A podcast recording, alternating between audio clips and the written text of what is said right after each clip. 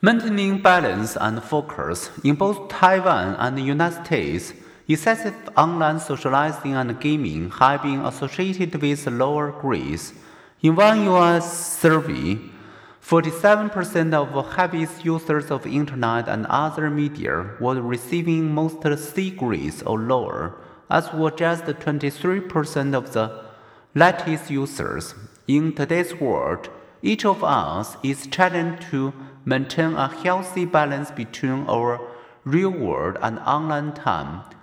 Experts offer some practical suggestions for balancing online connecting and real world responsibilities.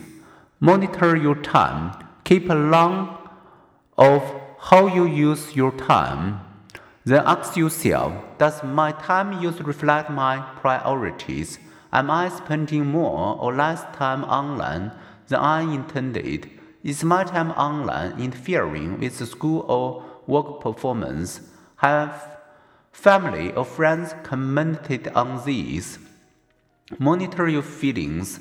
Ask yourself Am I emotionally distracted by my online interest? When I disconnect and move to another activity, how do I feel?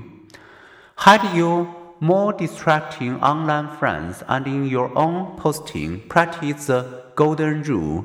Before you post, ask yourself, is this something I'd care about reading if someone else posted it?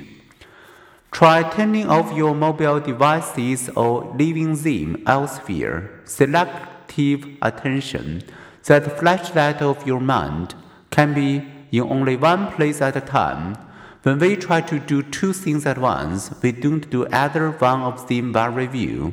If you want to study or work productively, resist the temptation to check for updates, disable sound alerts and pop-ups, which can hijack your attention just when you've a minute to get focused.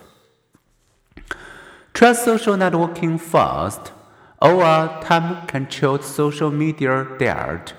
Take notes on what you've losing and gaining on your new diet. Refocus by taking a nature walk. People learn better after a peaceful walk in the woods, which unlike a walk on a busy street, refresh our capacity for focused attention.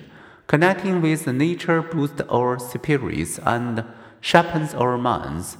As psychologist Steven Pinker said, the solution is not to be bemoan technology, but to develop strategies of self control, as we do with every other temptation in life.